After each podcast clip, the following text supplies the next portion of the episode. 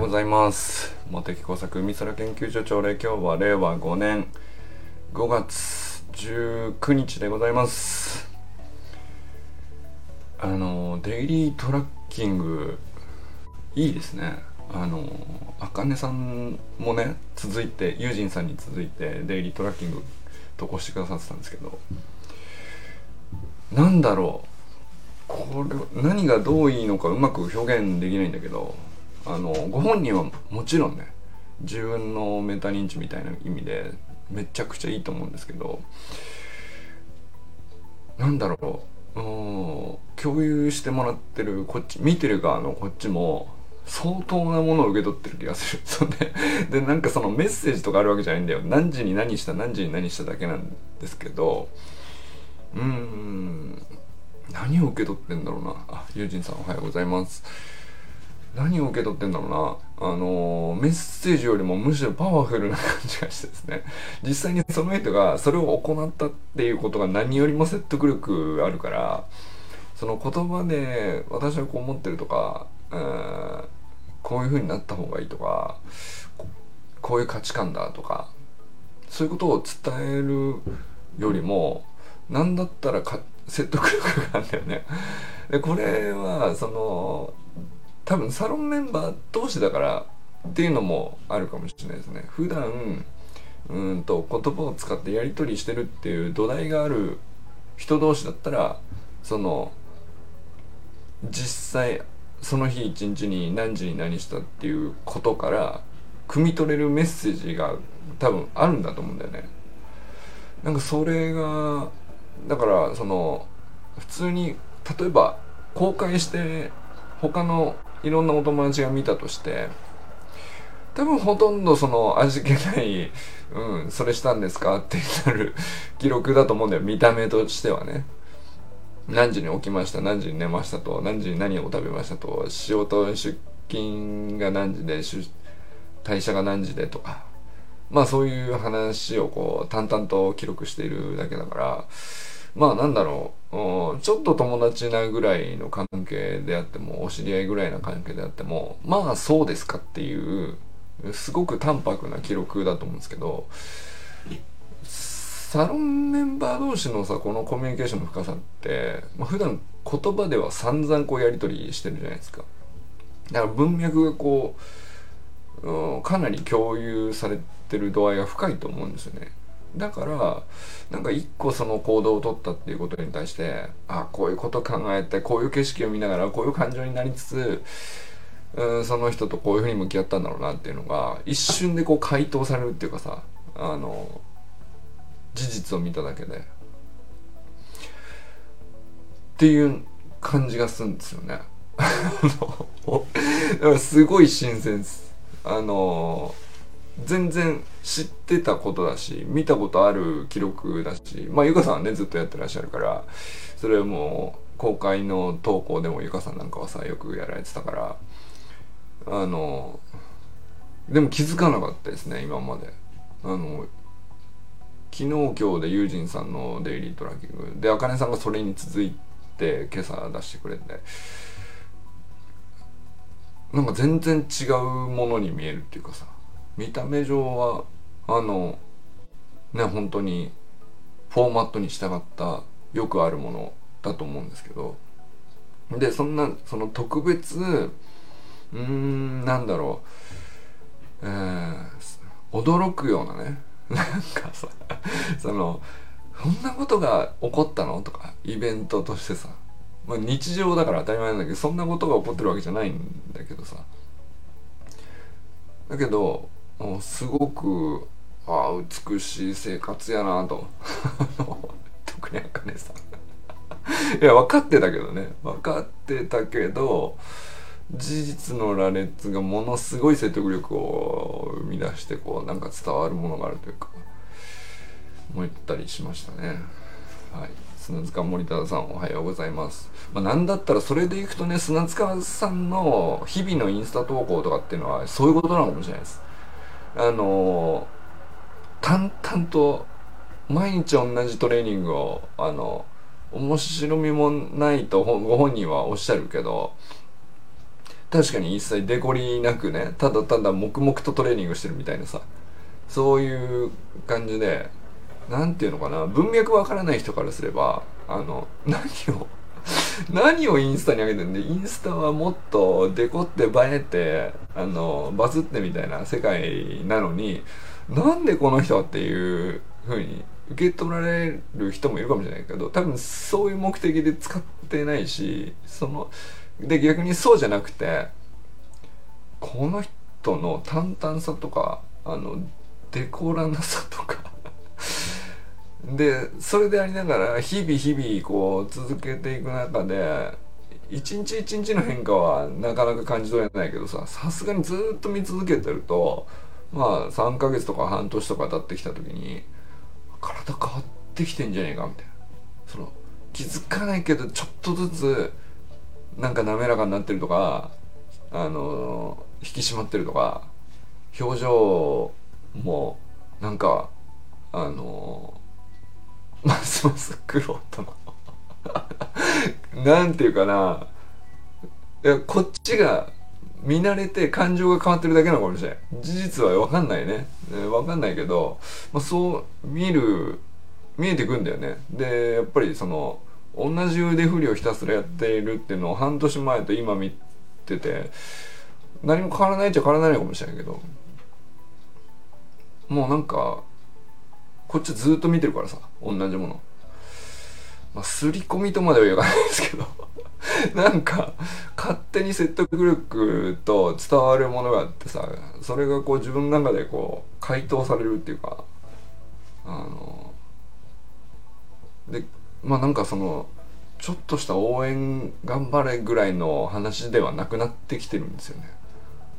うん。まあリスペクトもそうなんだけどなんだろうな。あの えっと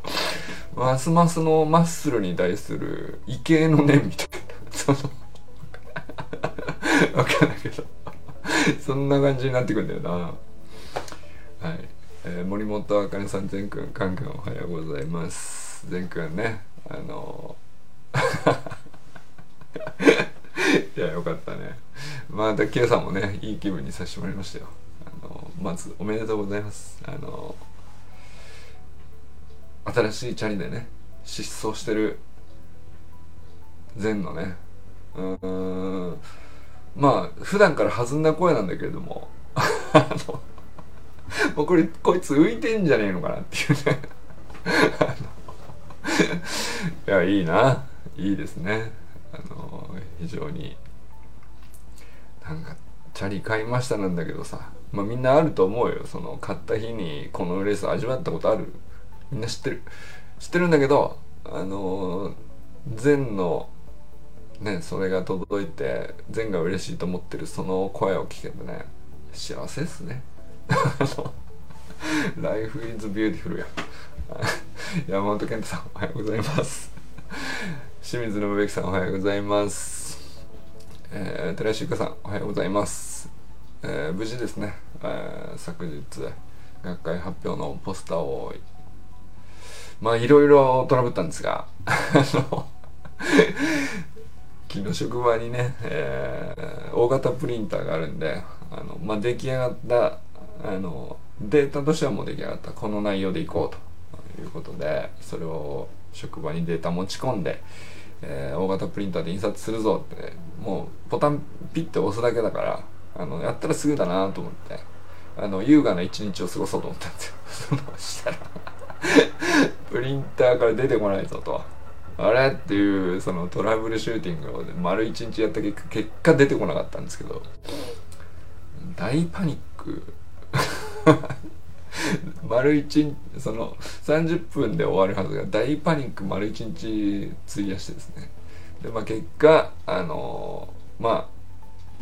あその職場のプリンターを諦めてまあそういう業者さんもいらっしゃるんでまあそこで印刷してっていうね。まあでもね思ったんですけどトラブルって楽しいですね。で まあなんやかんやありましたがとにかくね無事幕張メッセで学会発表という手はずが整いまして、えー、21日から23日まで幕張メッセに滞在と。でまあそういう中なんですけどお、まあ、ゆかさんとできたら時間合わせて会いたいねっていう話をしててまだちょっとそう昨日メッセージするよって言ったんだけどまあ大パニックだと思うんだからちょっとメッセージ滑れてしまいまして、えー、この場をお借りしてですね22日の夜かあ23日のランチかかなっていう感じですね。今のところ時間空けてあのまあその学会ってまあいろんな発表がこうずっと一日中あの続いていく時間で決まってて続いていくんですけど、まあ、どれを聞きに行ってそのどこのセッションは部屋から出て外で他の人とまあブラブラしながら誰かと出会って立ち話して議論してみたいなのにもまあ時間使うっていうまあそれ動きは自由なんですよね。まあだからその比較的空いてるっちゃ空いてるんですよ自分がその発表しなきゃいけないよっていう時間は決まっててそれ以外の時間は基本全部フリーなんですけれどもあのまあだからどこでも会えるっちゃ会えるんだけどまああのなんだろうなここの場所にずっといた方がいいだろうなって自分が決めた場所に決めた時間でずっといるみたいな。まあ、そういう感じなので比較的フレキシブルに時間は取れるんだけど、まあ、22日の夜かなと。あとは23日のランチ前後。ランチ以降かな。あの、まあ、夕方は結構空いてくる感じするのかなと思ってます。はいよかったらねあの少しでもね まあゆかさんとは比較的オフ会を何度もしてしてることになりますね。なんだかかれこれね、えー、この8ヶ月でもう3回ぐらい会ってるかな。もっと会ってるかな。スプリントトレーニングもやったしゆかさんがジャムステックに来てくださったこともあるし倫理法人会に僕が行った愛さんと一緒に行ったっていうのがあってで、まあ、今回あったら4 5, 回目ぐらいなのかな。ひょっとしたらね。はい。えー、よかったらね楽しみにしております。えー、中村修平さんおはようございます。山田友人さんおはようございます。昨日はねあの小田小田隆子さんって言うんですかあの出家された方ねピボットの YouTube ねシェアしてくださいましてありがとうございます。あれまああのちょっと前に僕も見てその武田壮雲さんのピボットトークの YouTube をシェアした後にあのこれもいいよねって言ってたやつなんですけど、まあ、改めて友人さんこう見た上でこうまあどこを捉えるかで結構いろんな側面あると思うんですよねあの龍光さんのお話ってね。まあ仏教としても宗教っていう観点もあればまあ宗教ってもともと死と向き合うための思想というかまあ人間の知恵の一つですよね。生活を便利にするためとかっていうものではなくて死とどう向き合って生きている間をどのようにこうさまざ、ま生まれる煩悩にこう振り回されるのは普通なんだけどまああんまり暴れ回られちゃうとこういうこの煩悩たちにさ あの生きづらくなっちゃうねっていうのをあのどのようにまとめると生きやすいよみたいなのがまあ、一つの知恵としてまとまってることなのかもしれないですけど、まあ、そういう側面で見ても面白いですしまああとは何だろうなあのそれこそ AI とかチャット GPT の話も話題には上っててで、まあ、何だったら教えだけを知りたかったらお釈迦様の教えだけを知りたかったらチャット GPT に聞く方があのどんなお坊さんに聞くよりもあのすごく丁寧で分かりやすいみたいなこと言っててそれはそれで面白い見方だなと思いましたけどでもそういうその一方で多分その言葉表面的な言葉としての教えに意味があるっていうよりはあのまあ、えー、体験としてねあの自分が何を感じているかとか何を行ったらどのように疲れてどのようにすがすがしくてどのようにすっきりしてどのように悲しくてみたいなあのそれをこうなんか形にできないけど確かにあるものをちゃんと感じ取るっていう。まあ、そこをあの、まあ、解釈するっていうかな、まあ、そのためのなんていうかあの、まあ、仏教という宗教ではこのように捉えるよと。いうガイドですよね。なんていうか。あの、まあ、そういう側面がなんかその龍子さんの話としては結構僕はね分厚く響いてるかなと思ったりしましたけど。まあノートもねなんか YouTube 動画をを見ながら聞きながらあの手書きのフリーの A4 用紙にまあしっかりめのノートを取られてるっていうのを共有してくれたんですけどあれは何だろうなあの海空研究所じゃなかったら多分ね記録されなかった資料だと思うんですよ。でもすげえ良かったですね。なんかただのそのコメント欄に思いついたことをこう瞬発的に書くっていうのもレスポンスとしては面白いやり取りだしきっと意味あるんですけど A4 用紙に書い紙に手書きであの割としっかりめに YouTube 動画つってもあの流し聞きして消費するように聞くものももちろんそれが大半なんだけどさ中にはやっぱりああいう話題の時に何ていうか時間とって向き合って手書きで A4 用紙に書いたノート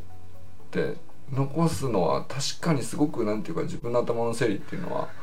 違ったものになりますよね。確かに単なるメモを見せるなんて心地なきゃしねしてない。そうだよね。まあそうだろうね。なんかそのわざわざね。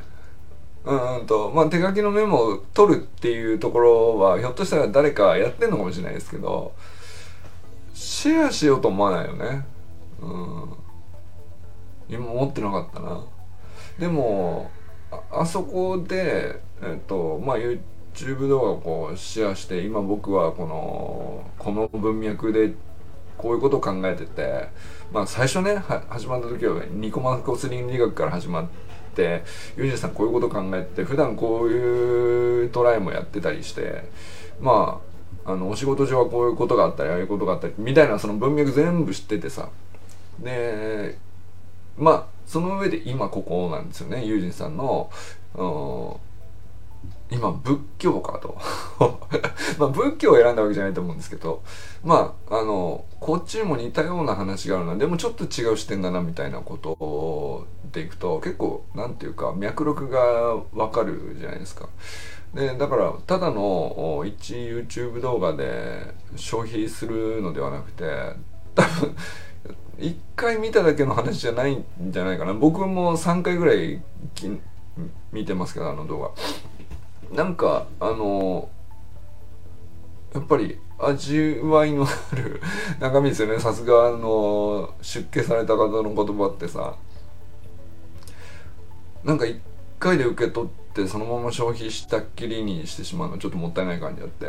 でまあその動画のサンマリーとしてこんなことを感じたと日々獣医師としてこうやってる時に、まあ、死と向き合う時にこういうこと考えるとかっていうのと照らし合わせるとこの動画の内容で龍子さんがこういうことをおっしゃっててっていうのとまあざっくりとしたサンマリーでこうそれもつけてシェアしてくれましたけどそのコメント欄に手書きのメモが入るっていう、ま、これはね何ていうかいい記憶だなと思いましたね。なんかすごく深いなんか今まで感じたことないそのうん。深みがあるというかユジンさんってその今までコメント欄にもなかなか分厚めのこのっていうか その論文かなっていうそのえー、気象転結のあるさあの分厚いコメントでさこれはむしろ投稿なんじゃないのかってその投稿よりもそのコメユージンさんがつけてくるコメントの方が深いっていうね。そういうさなんていうか そういうのよくあったじゃないですか昔ね。でそれのネタ元みたいなことなのかもしれないけどそのオリジナルの紙に手書きで自分で書いたメモをそのままコメント欄にペタッと写メで貼るみたいなのはあのなんていうかより説得力あったかなそのうん。まああとその手書きだからその空間が自由じゃないですか。あのデジタルのテキストを打ち込むというよりも、まあ、矢印がちょっとあったりとかここやっぱり書きかけた言葉だけどちょっと違う言葉だなと思って文字が揺れたりとかその そういうのが全部出てるよね。その加工されてないってことだと思うんですよ。そのデジタルのテキストって多分まあある種言ってる内容自体情報自体はあの手で書いてもデジタルのテキストで書いても同じことなのかもしれないけどテキストはさその字があの急いで書いてたりとかゆっくり書いてたりとかあの矢印なのか囲うのかくくるのかうんまあなんだろうな。悩みながら書いてるとかなんかそういうのも全部ね出るからね。えっとそういえば本崎さんのスタイフでもおっと思う時にメモ書きが発動してました。そうそうそうそう。そうそう。あの昔さ昔俺のスタイフにねコメントをつけてくださってた時にもうやたらユーさんの コメントがさバスくて俺の喋った内容よりもこっちの方が不敬じゃないかみたいなことあったんだけどいや懐かしいですね。そうそう。あれはあれでねすごくあの僕はね好きだったんですけど手書きのオリジなんていうか文字の揺れがある揺らぎのある文字がそのまま写メでコメンコメント欄にっていうのはいい記録の仕方かもしれないですね。うん、ちょっとなんかすごく今更なんですけどシンプルだけど意外といいあの記録の取り方だなと思ったりしましたね。はい。えー、これ途中だったよね。佐藤くんおはようございます。実習の様子はいかがでしょうか。小山愛さんおはようございます。えー、ちょっと疲れた。疲れた。なんだろう。すごいあの流行さんの動画をさっきまで見てたんだよね。でちょっと疲れちゃった。うんともういろんなんかさ1回目見た時からああ素晴らしい内容だなと思ったんだけどさ。であ高校へ来て俺宗教に目が向いてんのかと。まあユージンさんがその「有意識の思想」っていうねあの本を紹介して読み始めて、え、どれぐらいでつまあの止まってるか分かんないですけどおそらく同じぐらいのところで俺も止まってるんですよ。読み進んでないんだけどただ、えっと、宗教に目が向くっていう効果はあの僕に及ぼしててあの本がかもしれないし、まあ、ユージンさんの発信がかもしれないですけどでだから龍子さんの話とかもあのいろんな見え方するんですよ。そのまあマインドフルネスみたいにその今ここ生きるっていうことに集中するのがいかにまあ、美しいのかっていうことと同時にいかに難しいのかっていう。でどうしても未来を考えたりとか目標を設定したりとかそれはとてもこう魅力的で素晴らしくて生産的なことだから、まあ、それをやると、まあ、龍子さん自体はさもともとね、うんとまあ、SNS の IT 企業の社長さんで、まあ、いろんな会社立ち上げていろんな会社を成功させてきたっていうまあその数字を達成してきたあ,、まあ、ある種の現世を生き抜いた後ですね。あの出家されてるわけなんですけど。でその時代はその時代で決して否定してないんですよね龍子さんはね。あの否定してないんだけどまあそれを追い求めて達成してその高揚感っていうかさ仏教宗教というよりも哲学的だと僕は捉えてます。なるほどそうかもしれないですね。うん。まあ宗教という定義ちょっと僕もねあのあんまりはっきり線を引けるようなものなのかどうかもちょっと分かってないんですけどあのまあ宗教が哲学的な部分をこうたためなんつうかだいぶ占めてるよねっていうのもあるかもしれないですけどね。宗教とものそのものがねうんまあ信仰と言ったり言い方としては日本の神道みたいなのでいくとさまあ宗教って言うんだっけそれって言うとあんまりしっくりこなかったりするよね。で、まあ、仏教もその神と、まあ、神社とお寺みたいな感じでさ その日本の中でこう結局うん宗教なのかっつうとあんまりそういう風なニュアンスにそぐわないような気もするんだけどねでもこう日本での馴染み方がそうないう側面を出してるっていう、まあ、哲学的な側面だけがこう抽出されて、えー、自然にこう生活の中に行き渡るみたいなあの哲学の部分だけ思想の部分だけ、えー、なんだろう。無言なんだけどおそらくこういうふうに文化を形作って無言の中でも非言語の中でこのようにまとまるとおよおよそ平和になるみたいなそのなんていうかそういう感じでこう根付いてるものの一つかなと思いますけどね仏教はね。でまあその神道とぶつかったりとかしてないからさその宗教戦争みたいなものとはこう全くなんていうかまああんまりその相入れるものじゃないですよねいわゆるね他のまあ例えばイスラム教キリスト教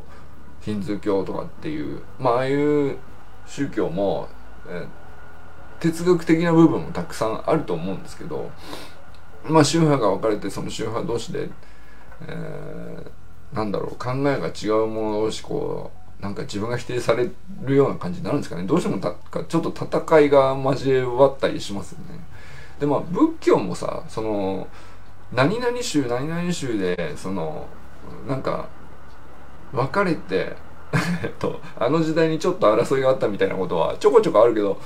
やっぱりなんかレベルがだいぶ違うというかね。その日本の仏教は特になんかその特殊な感じありますね。なんかより哲学的っていうのはそうだろうなと思いますけど。そうだよね。まあその思想とか哲学とかっていう部分を含んでいるのか哲学の一部として宗教があるのかちょっとどっちがどっちなのかちょっと俺よく分かってないんだけど。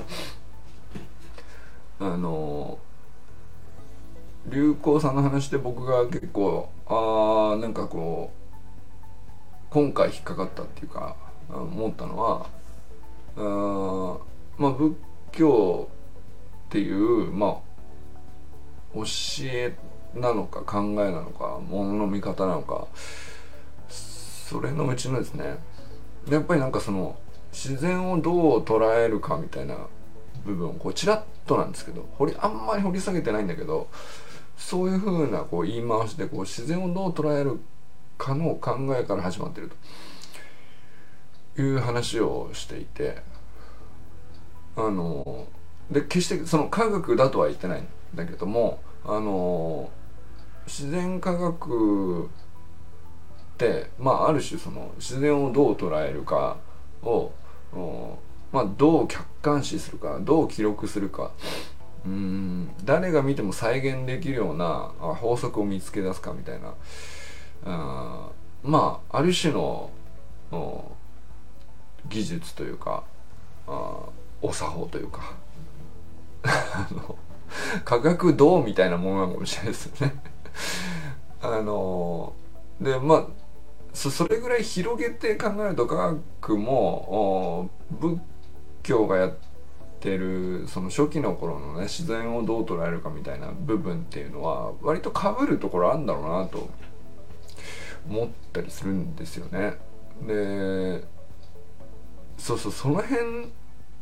から考えるとその科学がこう急にさあの小難しくなくて、えー、自分のあまあなんていうか別に科学者じゃない人だってどんな人だってあの自然とやってることじゃないですか自然なんていうかあの日々の生活で周りでこう何がどのように動いていてっていうのを観察を必ずしていてでそこから何らかそのルールを見つけ出してこのようにやるとより良いのではないかと自然に考えて、え、まあ振る舞って習慣化して。えー、まあ状況が変わればあのストレスが起こるんだけどもそのストレスに対してどう対処するかでまた改善を考えてみたいなそのサイクルですね。でそれってその結局科学のお作法と比較的似てんですよね。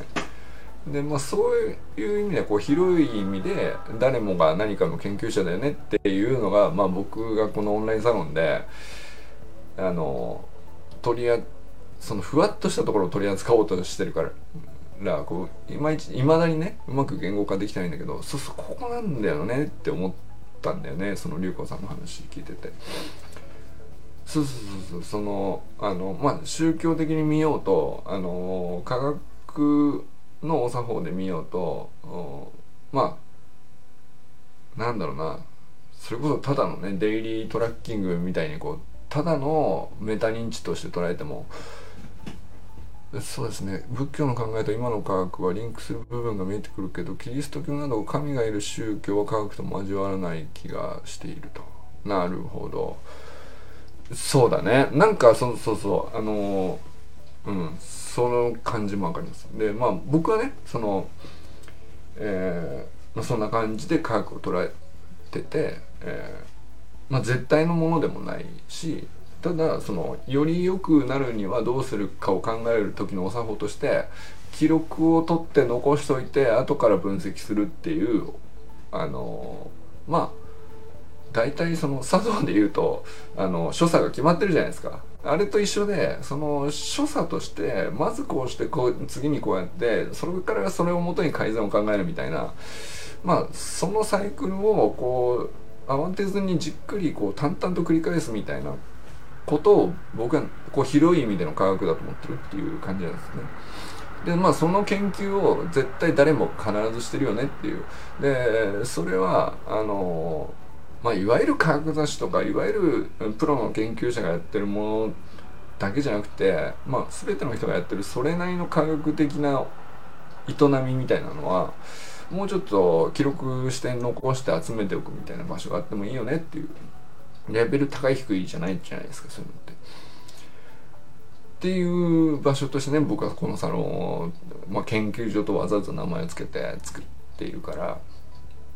まあ、そういうことはなんかその龍子さんのお話とは結構一致して感じた部分ですかね。でちなみになんですけどその今の科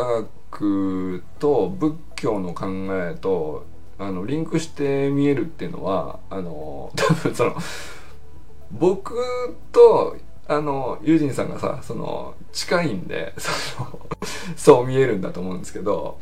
あの一方でキリスト教とか神が一神教のねあのまあイスラムもそうですけど一神教の宗教と科学の関係っていうのはまあリンクして見える人と見えない人がいると思うんですよ。でまあ仏教的観念のこう土台があるまあ、あるいは神道でもいいんだけどその要するに一神教じゃない宗教的文化があのまあ土台に日常の土台にあってでその上に科学技術がこうこう見た目上乗っかってるように見えてる、まあ、そういう世界に日本って大体いるじゃないですか。そこだとまああの仏教の方が馴染みやすいのかもしれないです。なんだけどもともとの科学の歴史でいくとあの、まあ、それこそそのアリストテレスの哲学みたいな話から始まって、えー、で哲学のなんか一分野みたいな感じで宗、えーと、キリスト教の中の、まあ、神って一体何だろうとかどうやって世界を作ったんだろうみたいなことを考えているうちにあのその派生系としてサイエンスが出てきてるっていうだからそのキリスト教から科学が分化して出てきてるみたいなあの捉え方もできるんだよね。でそのリンクという意味でいくと歴史的なリンクはキリスト教とかあのあっちの方が、まあ、いわゆるサイエンスって呼ばれてるそのうんものに関しては系譜としてはねあのより直接的につながっている部分もあるかなと思うんですよね。だけど あの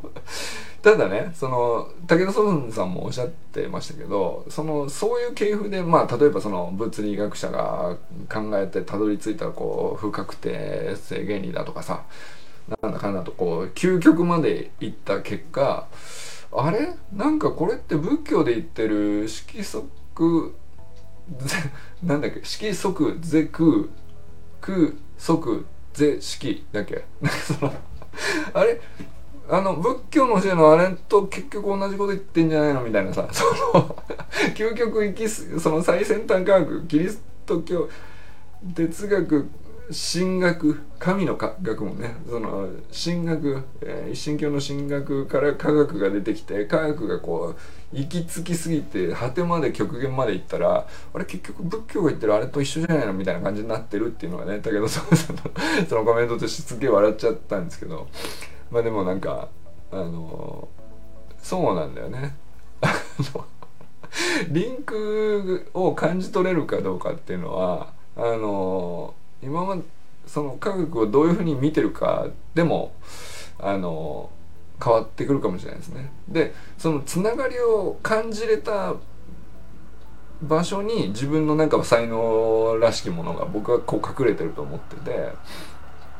つながりがあるなと思ったらもう気になっちゃってしょうがないじゃんでそこって気になっちゃってしょうがないを自然に追い求めていくから詳しくなっていくっていうなんかそれが結局才能の正体なんじゃないのっていうね。その人よりもさあのずっとそればっか考えてそればっかり行ってて、えー、まあ結果個性だったり特色だったり、えー、天性みたいに人から見ると言われるようなものに仕上がってっちゃうっていう。でもそれはそのいわゆるなんかその頑張って努力してみたいのとはちょっと色が違うからあの言葉で説明つかないみたいなものだと思うんだけど多分一番最初の天性とか個性とか才能とかの一番最初のきっかけの種になってるっていうのはなんかこれとこれがリンクしてる気がするっていう